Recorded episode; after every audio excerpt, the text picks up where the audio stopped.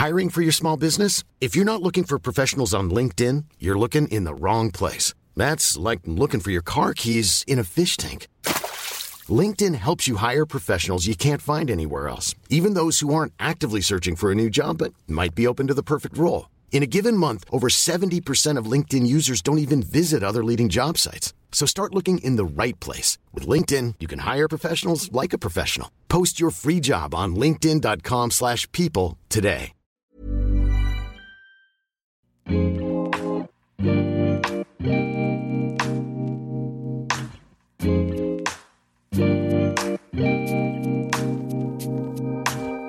Bonjour à tous, bienvenue sur le comptoir de la psychologie, bienvenue pour cette deuxième partie où on parle du trouble des conduites alimentaires, des troubles de l'alimentation, de manger, de pourquoi euh, ça coince, pourquoi c'est difficile, pourquoi c'est plus inné. Donc j'ai vu déjà que la première partie au final était un peu plus longue que ce que je pensais, donc j'espère que ça va pour vous, que c'est pas trop long. Je vais essayer de pas trop m'étaler non plus dans cette deuxième partie, parce que sinon je me rends compte que je pourrais parler euh, pendant des heures et j'essaye de cadrer un peu. Bref. Donc dans cette deuxième partie, je vais un petit peu plus vous parler de certains troubles plus euh, spécifiques, de voir aussi euh, comment on pense ce trouble des conduites alimentaires, est-ce qu'on est plutôt du côté d'une addiction, est-ce qu'on est plutôt du côté de la dépression, de troubles obsessionnels, parce qu'il y a énormément d'hypothèses autour de ces sujets quand justement on pense les troubles alimentaires plutôt comme des symptômes qu'un syndrome à part entière. Et aujourd'hui, on différencie vraiment euh, l'anorexie euh, mentale de l'anorexie liée à certaines maladies, parce que justement, on se posait auparavant la question de se dire est-ce que l'anorexie c'est une maladie du corps ou est-ce que c'est une maladie de la tête? Donc il y a les deux, d'une certaine façon, parce qu'il y a l'anorexie qui est liée justement bah, à la restriction alimentaire, mais involontaire, d'une certaine façon, même si c'est toujours une question qui n'est pas volontaire, mais vous voyez euh, là où je vais appuyer la différence d'une anorexie qui est liée bah, parce que il n'y a pas accès à l'alimentation, parce que peut-être que pour des raisons de santé, il y a une obligation d'avoir une restriction à un certain temps, ou suite à certaines maladies, etc. Et on peut se demander, est-ce que l'anorexie mentale, donc là justement c'est la tête en fait qui mange ou qui ne mange pas, justement, est-ce que ça a toujours existé ou pas? Alors, je me souvenais que oui, j'avais déjà lu quelques articles intéressants, mais j'ai un peu plus lu dernièrement pour justement proposer cet épisode et et en fait, j'ai vu qu'il y avait énormément en fait de littérature et d'histoire et médicale et euh, plus romanesque, on va dire, autour de l'anorexie.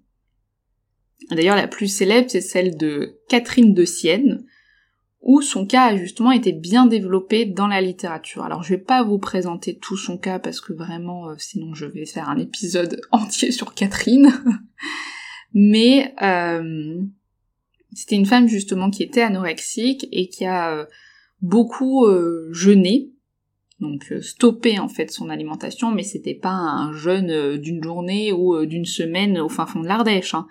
C'était justement un jeûne quotidien suite à des convictions religieuses.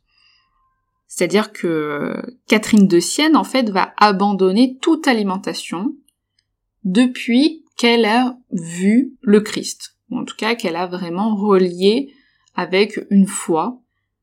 Elle décide de ne plus avoir euh, d'alimentation, en tout cas elle perd l'appétit, elle ne mange plus, et euh, passe son temps à prêcher euh, la bonne parole. Donc ça va être pris dans des, des convictions quand même assez délirantes aussi, mais ça c'est important aussi de penser est-ce qu'il y a forcément du délire ou est-ce que c'est très rare dans l'anorexie, et, euh, et, donc cette dame, voilà, son, cas a été décrit un peu plus en profondeur, sachant qu'elle va décéder euh, très rapidement, parce que l'anorexie, c'est une maladie qui a un taux de mortalité important. Donc au départ, en fait, il y a vraiment des cas qui sont décrits comme faisant partie euh, de l'histoire, de la religion, des guerres, de certains mouvements de pensée. Donc l'anorexie comme presque conséquence de certaines convictions, religieuse, euh, bah, de pensée, euh, d'histoire, etc. Puis petit à petit, il va avoir un souci un peu plus accru, un questionnant, un questionnement pardon plus poussé sur le plan médical. Alors les psychanalystes, bien sûr, s'y sont intéressés aussi. Alors ils ont un peu pataugé. Ils ont proposé quelques pistes. Par exemple, Lacan pensait que l'anorexie était une grande demande d'amour, d'affection qui était adressée plus particulièrement à la mère. Et en fait, on va se rendre compte que les hypothèses des psychanalystes, en tout cas du XXe siècle, et peut-être des plus connues, ne sont pas forcément suffisantes, voire ne sont pas toujours pertinentes à mon avis. Néanmoins, je trouve que c'est vrai qu'un travail avec la famille peut être très intéressant dans des cas d'anorexie, même parfois ce qui se faisait avant, qui aujourd'hui ne se fait plus plus vraiment, c'était des cas où euh, les jeunes filles pouvaient être, parce que c'était plupart du temps des jeunes filles, éloignées de leur famille. Et ça, c'était pensé thérapeutiquement parce que du coup, c'était un moment où elles pouvaient reprendre du poids. Parfois, quand elles étaient loin de leur environnement euh, familial. Néanmoins, c'est pas non plus une véritable causalité absolue, parce que d'ailleurs, le contraire se produit euh, aussi. C'est-à-dire, dans des cas d'éloignement, il y a une anorexie qui, qui se développe, si on peut parler comme ça, mais ça montre bien qu'il y a quand même quelque chose qui se parle, se pense, dans la rencontre avec un environnement euh, familial, social. Et le poids, et ça je l'ai bien décrit je pense dans l'épisode précédent, que ce soit euh, les représentations du manger, les représentations du corps, ça a du sens sur sa façon directe de penser ou de ne pas penser justement, parce que normalement on ne devrait pas penser autant euh, à la nourriture, et au poids aussi, parce que là dans, dans cet épisode on va voir que ça a justement un impact directement sur euh, la santé euh, physique, et c'est pas toujours le cas qu'une pathologie mentale ou des signes mentaux ont directement un impact sur le corps. Là c'est très évident dans ces pathologies et notamment avec la perte de poids, et c'est intéressant de, se questionner en fait, mais quel poids la personne a envie de perdre, qu'est-ce qu'on veut se débarrasser, se retirer un poids, justement. Donc il va falloir remettre en place en fait ce système de pensée alors qu'il a été totalement attaqué vu que c'est euh, le corps qui, qui a l'impact direct. Donc l'anorexie, un petit peu la plus connue des troubles des conduites alimentaires, donc Lacan en a euh, parlé, et c'est intéressant parce que, enfin, il y a une idée que je trouve très intéressante chez Lacan au sujet de l'anorexie, c'est-à-dire que il pense le fait que pour l'anorexie, ce n'est pas l'action de manger qui est problématique, mais ce qui est mangé, l'objet mangé. Donc c'est pas la conduite de s'alimenter, c'est ce qu'il y a dans l'assiette en fait, ce qu'on incorpore encore une fois. Et en fait, ça serait une réflexion autour de ce n'est pas une question de je ne mange pas en tant qu'anorexique, mais je mange rien. Et rien, en fait, c'est toujours quelque chose. Quelque chose sur le plan euh, symbolique. Nous le dit d'ailleurs euh, Fabienne Guilaine dans, dans, son article que je vous mettrai en, barre d'infos ou barre de description, je sais pas comment on dit. C'est un article qui est, qui est très intéressant. Donc en fait, c'est pas une question de je, ne mange pas du tout. Si je me mets là dans la posture d'une personne qui souffre d'anorexie, c'est plutôt manger rien. C'est manger l'absence, c'est manger le vide. Et Fabienne Guillaine, justement, donne plusieurs pistes au sujet de l'anorexie qui sont très intéressantes. Et, et elle parle du fait que c'est pas uniquement un symptôme, mais c'est aussi du passage à l'acte, c'est-à-dire une action. Et ça, on peut le transposer à tous les troubles des conduites alimentaires. Il y a donc des façons de vivre certaines choses qui passent par l'agir, par l'acte. Et en fait, le fait de ne pas manger, c'est quand même un acte. C'est quand même du passage à l'acte. On a l'impression que c'est justement ne plus être dans l'action, mais en fait, peut-être que si. On est encore une fois dans cette idée que ce n'est pas ne pas manger, mais c'est manger du rien, avaler du vide. Comme avaler euh, des connaissances pour ça que c'est presque difficile pour les patients anorexiques parce qu'il faut ramener du discours là où il y a de l'agir, une maîtrise des actions. Toutes les actions sont contrôlées, maîtrisées, très méticuleux. Et donc, il y a, cette façon d'avaler l'absence. Il y a plusieurs réflexions justement autour de cette anorexie. notamment chez les femmes. Il y a beaucoup de choses qui sont écrites chez les femmes, moins des anorexies masculines parce qu'elles sont euh, plus rares.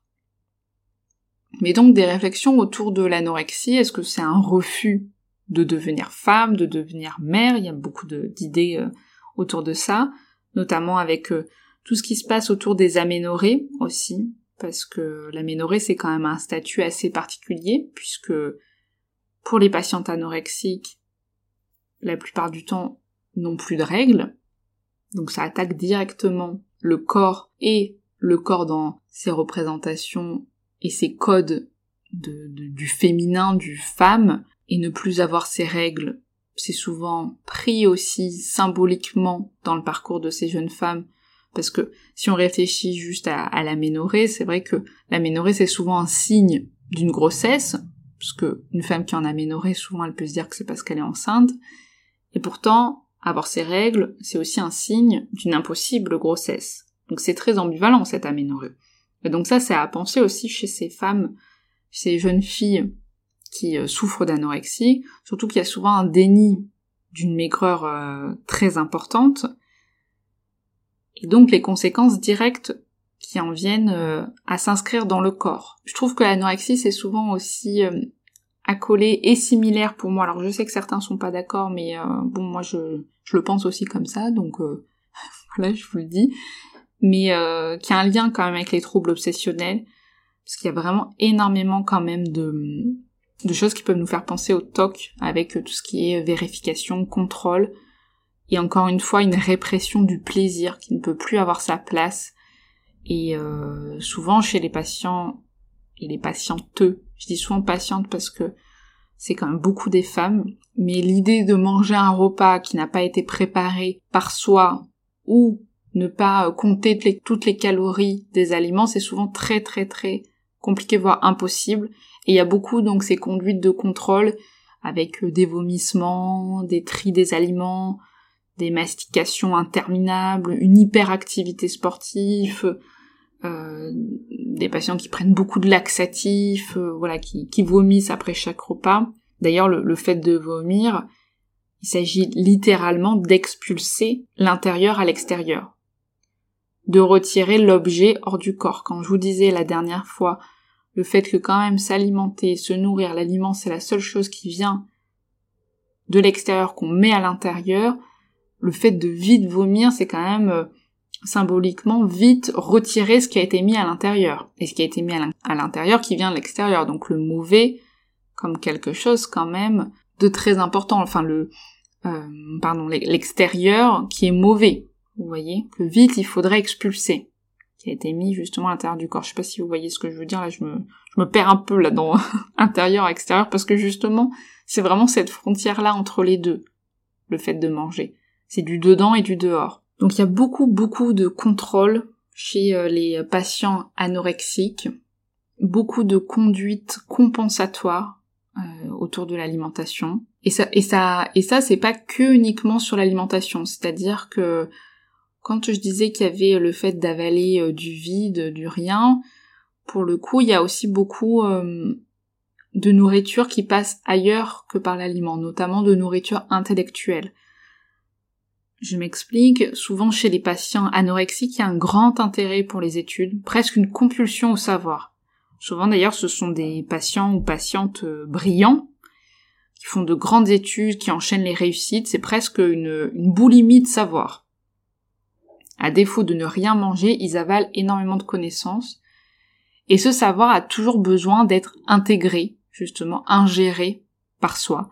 C'est-à-dire que ce qui est assez particulier, c'est qu'il y a très peu de reconnaissance du savoir des autres. En tout cas, une impossibilité à ne pas posséder le savoir. Et donc que ce soit l'autre qui le possède.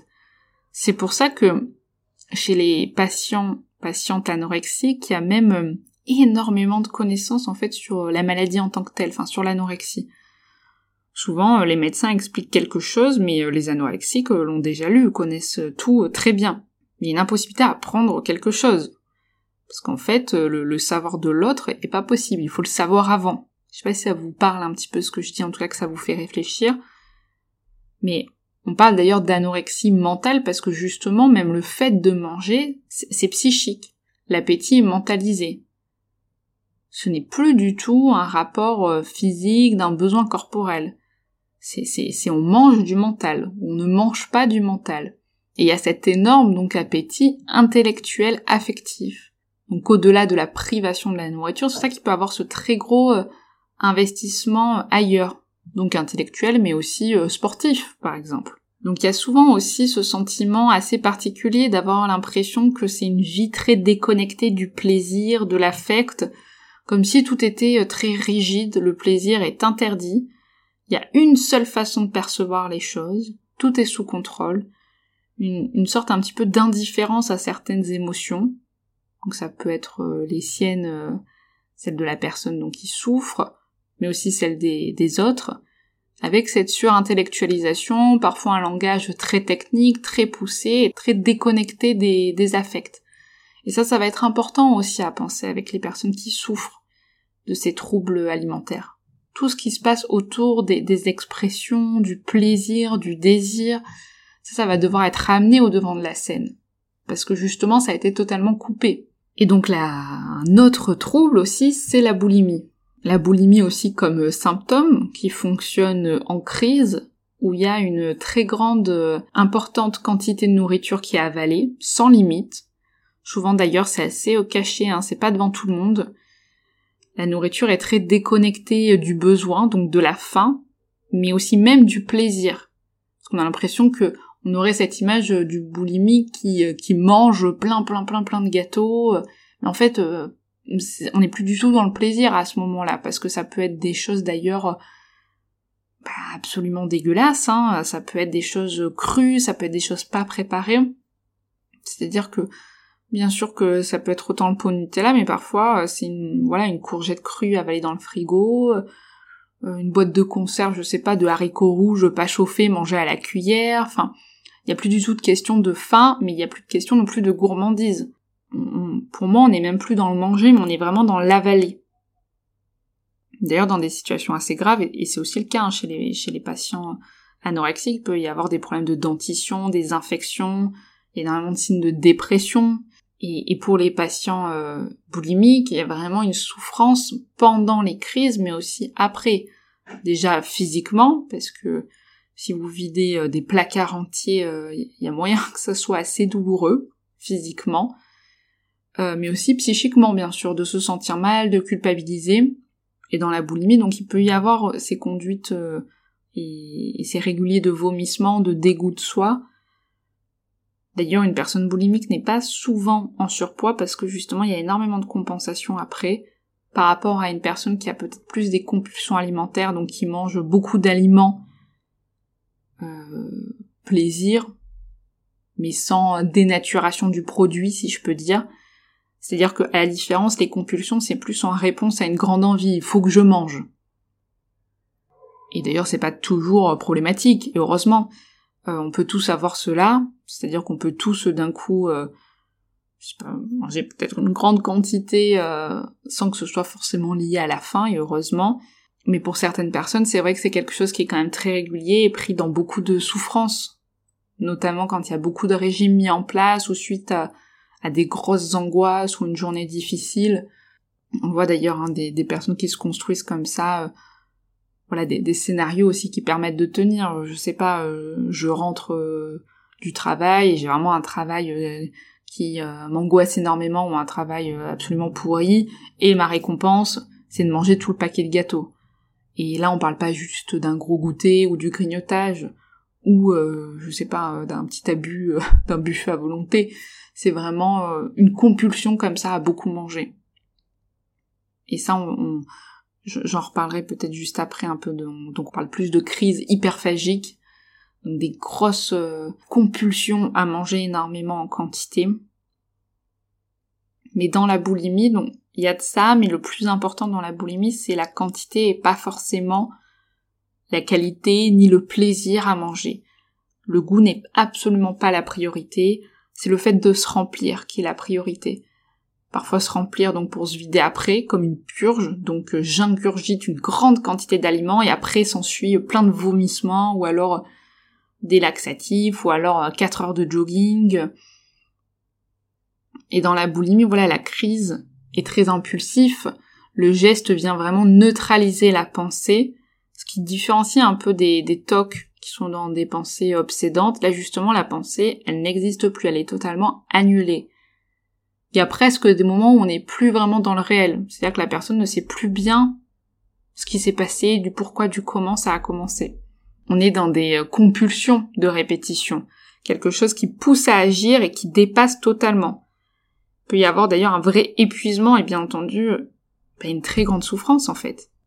Donc il y a vraiment ces deux pôles entre quelque chose qui vient remplir une jouissance dans le fait d'ingurgiter le plus possible et rapidement, donc satisfaire une pulsion très orale, très intense, presque masochiste, dans la satisfaction, parce que la nourriture peut être totalement infecte, et en plus il peut y avoir euh, des douleurs de ventre, etc. Enfin, j'imagine enfin, je pense que tout le monde peut percevoir le fait de, voilà, encore une fois, de vider euh, toute une cuisine, les douleurs que ça peut être physique, et à côté, donc voilà, il y a, enfin, dans un premier temps, ce côté très de remplir qui déborde, et en même temps, ce deuxième pôle dans la boulimie, qui représente plus le vide, ce sentiment de solitude, de culpabilité, de honte, qui est très compliqué. Donc ces deux extrêmes entre euh, le vide, le plein, comme le vomissement d'ailleurs peut l'être, pris dans ce plein et vide, dans le dedans, le dehors, ce qui peut être mis à l'intérieur ce qui peut être expulsé, le mauvais ressort, rien ne peut être gardé. Et c'est pour ça que souvent aussi les crises de boulimie peuvent être associées à l'anorexie. Je voulais vous parler aussi euh, du d'un autre trouble qui en ce moment j'en entends de plus en plus parler, que ce soit euh, dans les médias, mais aussi d'autres articles plus euh, scientifiques ou dans les domaines plus médicaux, c'est l'orthorexie. Donc l'orthorexie, c'est le fait d'être obsédé par l'idée de manger sainement. Alors on pourrait se dire, bah tiens, a priori c'est quand même plutôt de bonne aloi de vouloir manger plutôt sain, plutôt santé. Vous voyez pas, mais j'ai fait des gros guillemets. mais en réalité, pas vraiment. D'ailleurs, c'est pas souvent très bénéfique le contrôle de la nourriture, même quand c'est dans une recherche bah, justement de santé. Et en fait, c'est très actuel, c'est-à-dire cette obsession à l'idée de manger sainement, Aujourd'hui, on est dans une époque qui est quand même très tournée vers soi, c'est-à-dire qu'on se préoccupe énormément de savoir euh, bah, si on est un bon parent, si on est un bon amant, si on a suffisamment de sommeil pour être bien efficace toute la journée, si on ne dépasse pas euh, deux tasses de café par jour, etc. Et ça a ses bons et mauvais côtés. Et on va pas parler euh, de, tout ça, mais c'est un fait. En tout cas, qu'on est dans une société assez nombriliste, ou en tout cas on se tourne beaucoup vers euh, ce qu'on donne à son corps, ce qu'on ne donne pas, comment bien faire les choses, etc. Et donc il y a énormément aussi de désir à manger sainement, à contrôler ce qu'on met à l'intérieur de soi. Et l'orthorexie, c'est une obsession. Orthos, ça vient de, droit, de, correct, et euh, rexie, c'est l'appétit. Donc il y a vraiment la représentation d'un certain nombre de règles, d'obligations et le corps est perçu comme quelque chose de divin qui doit rester pur, où rien de mauvais ne doit y entrer. Donc c'est vraiment une fixation extrême à la nourriture saine, euh, healthy, comme on dit aujourd'hui, donc santé aussi, une obligation à manger santé. C'est un trouble des conduites alimentaires qui est beaucoup plus fréquent aujourd'hui, alors je sais pas si ça l'était autant avant, mais en fait, c'est pas juste l'idée de checker un peu la compo des aliments euh, ou de se dire euh, tiens, je vais rajouter quelques légumes vertes euh, avec l'assiette de frites. En fait, c'est vraiment quelque chose qui prend tout l'espace de pensée. C'est-à-dire que ce sont des personnes qui peuvent rester deux heures à la biocop pour déchiffrer toutes les étiquettes, vérifier qu'il n'y a aucun sucre ajouté, pas d'additifs, etc. Les aliments doivent pas être salés, tout est classé entre sain et pas sain. Et en fait, la nourriture, alors que donc dans des cas d'anorexie, de boulimie, et vraiment dans extrême, dans le, dans le plein, dans le vide, là c'est plutôt la nourriture comme un médicament. Tous les repas sont anticipés, d'ailleurs il peut y avoir une grande angoisse à manger quelque chose dont on ne connaît pas la provenance, tout doit être considéré comme une bonne nutrition, une nutrition euh, healthy, avec une méthode pour préparer les repas, et justement c'est différent de l'anorexie, même si dans beaucoup de situations les deux peuvent, peuvent se rejoindre. Hein. Mais ça, ça peut être isolé, notamment quand il n'y a pas de volonté de perdre du poids, pas de restriction calorique, pas de distorsion de, de l'image justement du corps, parce que dans l'anorexie, vraiment, euh, la question du corps est d'autant plus importante puisque la personne ne se voit pas euh, en maigreur et se voit souvent en surpoids, alors que nous, euh, on peut se dire qu'on est très inquiet pour cette personne-là. Dans l'orthorexie, c'est vraiment quand même un temps qui est considérable, une très grande charge mentale autour de l'alimentation, avec énormément de rituels, qui peuvent passer assez inaperçus comme ça, dans le sens où on pourrait se dire tiens c'est bien, euh, c'est quelqu'un qui se préoccupe de pas manger un produit euh, emballé dans du plastique, euh, tant mieux, parce que c'est vrai qu'en effet c'est cancérigène. Sauf que dans ces situations-là, c'est très excessif. Donc il y a vraiment la différence entre quelqu'un qui se dit bon, vaut mieux je sais pas acheter zéro déchet, ou alors prendre je sais pas la sauce tomate où il n'y a pas trop de conneries dedans, et quelqu'un qui est dans l'impossibilité à faire autrement ou alors des angoisses tellement fortes d'ingurgiter quelque chose, où euh, tout ce qui est provenance, qualité, préparation, emballage n'aura pas été vérifié. Encore une fois, cela euh, m'appartient, mais moi j'ai l'impression que les troubles alimentaires sont quand même très reliés aux troubles obsessionnels. D'ailleurs, je trouve que des fois ça se déplace un peu. Donc il y a vraiment cette idée d'une anxiété euh, très importante, et donc souvent ça entraîne un isolement social. Parce que c'est vraiment difficile en fait de partager des repas avec les autres, ou alors la personne peut avoir l'impression de se sentir incomprise, voire même des fois un peu supérieure, ou euh, seule elle serait euh, au courant de ce qu'il faut bien manger ou pas, avec d'ailleurs des fois un énorme dégoût si les autres mangent quelque chose qui n'est pas considéré comme sain. Enfin voilà, ça entraîne un, certain nombre de conséquences qui sont très difficiles sur le plan social et euh, sur la souffrance, bien sûr, euh, mentale. Donc là, je vous ai présenté, voilà, les, les deux voire trois plus euh, gros troubles des conduites alimentaires, en tout cas ce qui me semble venir le plus en consultation, ce qui est le plus parlé. Mais il y en a plein d'autres. Ah oui, donc c'est vrai que je, vous avais dit que j'allais vous parler un petit peu rapidement de l'hyperphagie boulimique. Je vous donne un peu des noms, même si je suis pas très fan des catégories, mais je vois que c'est considéré comme un trouble à part entière dans le DSM. Je me suis dit, bon bah, why not, si le DSM le dit. Euh, donc c'est pas très aidant pour moi de penser les choses en termes de nombre de symptômes à cocher pour avoir un diagnostic. Mais l'hyperphagie boulimique, on peut la penser dans ce qu'elle n'est pas par rapport à d'autres troubles des conduites alimentaires, c'est-à-dire qu'il n'y a aucun comportement compensatoire, il n'y a pas de vomissement, il n'y a pas de laxatif, il n'y a pas de purge.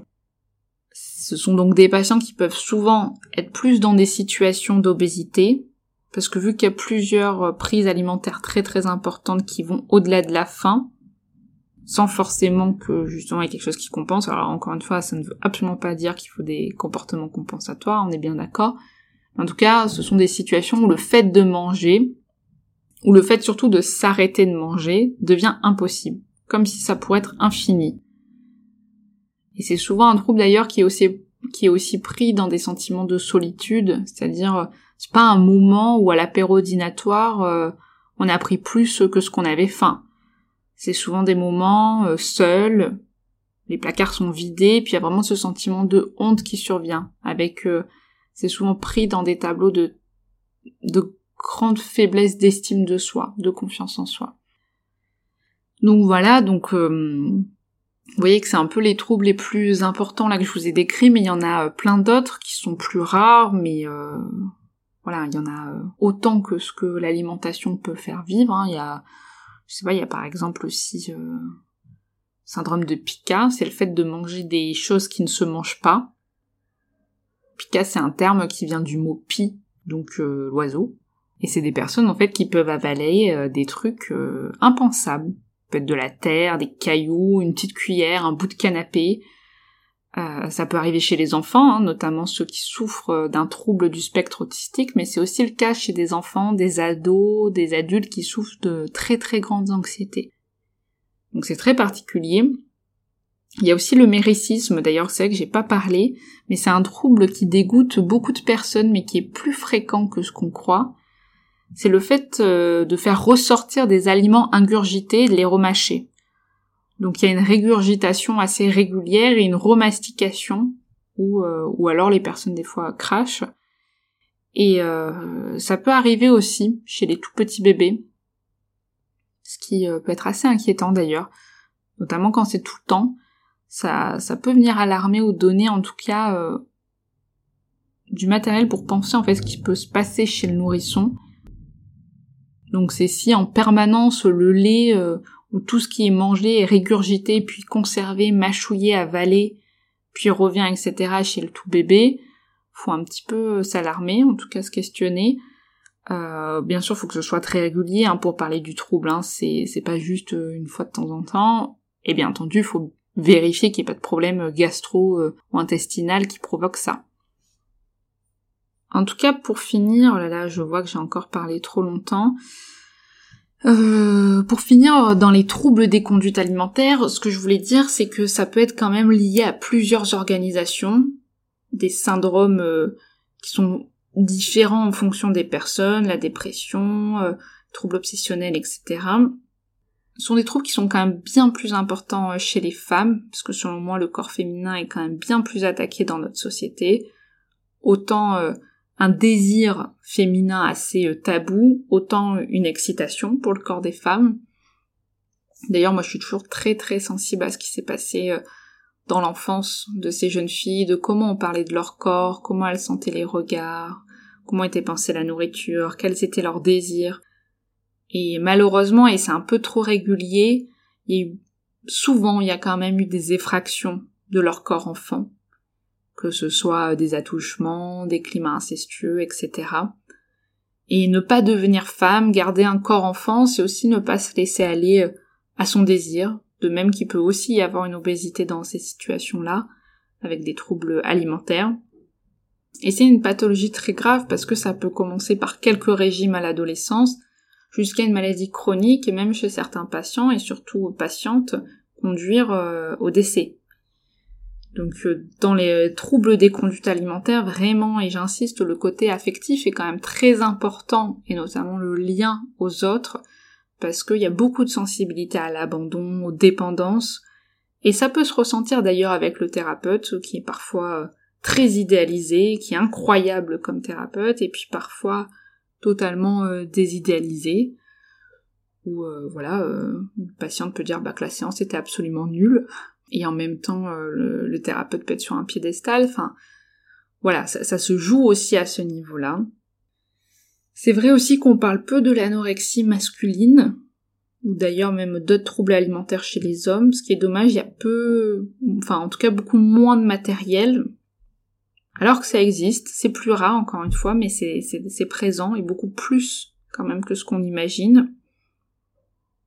C'est-à-dire que je, trouve aussi peut-être que l'anorexie chez les hommes est souvent plus masquée, puisque des fois c'est plus une anorexie athlétique, c'est-à-dire une activité physique très intense pour brûler au maximum de calories. Et donc des hommes, peut-être qu'il va avoir moins l'impression ça va peut-être moins se voir physiquement, cette anorexie. Pour autant, il peut y avoir euh, chez beaucoup d'hommes des phases de boulimie, ou en tout cas d'hyperphagie euh, très importantes à la hauteur de, de la frustration, et donc des prises alimentaires très extrêmes et, beaucoup de conduites compensatoires. Mais souvent, c'est beaucoup pris aussi dans des conduites euh, athlétiques, dans des milieux sportifs aussi, même chez les femmes hein, d'ailleurs. Mais en tout cas, dans les troubles alimentaires, il y a vraiment l'idée que ce qui se passe à l'intérieur a du mal à se penser et il y a un recours au comportement, à la conduite. Le fait de manger autant d'un coup ou d'arrêter de manger vient directement attaquer le corps et c'est-à-dire que la souffrance se marque très vite physiquement et c'est très violent, euh, encore une fois physiquement, d'infliger ça à son corps parce qu'il y a vraiment une jouissance à contrôler ce corps, à avoir une attitude masochiste, Certains et certaines patientes euh, parlent même de cette sensation, euh, par exemple, de grande faim qui donne un peu la tête qui tourne. Il peut y avoir autant cette frustration que ce plaisir, cette jouissance à être dans un hors-corps, justement. Et le but de la psychothérapie, ça va être euh, aussi de permettre ce déploiement de la parole, c'est-à-dire au lieu que l'agressivité soit retournée sur soi, que tout ce qui ne peut pas être dit s'ancre à l'intérieur, que ça se parle à l'extérieur, que ça puisse se déployer. Parce qu'encore une fois, c'est une attaque très importante sur, soi, sur le corps, le fait d'avoir des troubles alimentaires. Donc peut-être qu'il faut attaquer ou exprimer autrement. Voilà. J'espère que cet épisode vous aura plu, comme le premier, que vous aurez euh, encore une fois euh, matière à, vous mettre sous la dent, à vous nourrir de mes mots. En tout cas, j'attends euh, avec beaucoup d'attention tous vos retours, vos avis, vos partages si ça vous a plu, vos soutiens. Merci encore à tous. Et puis on se retrouve très prochainement pour une nouvelle thématique. À bientôt, salut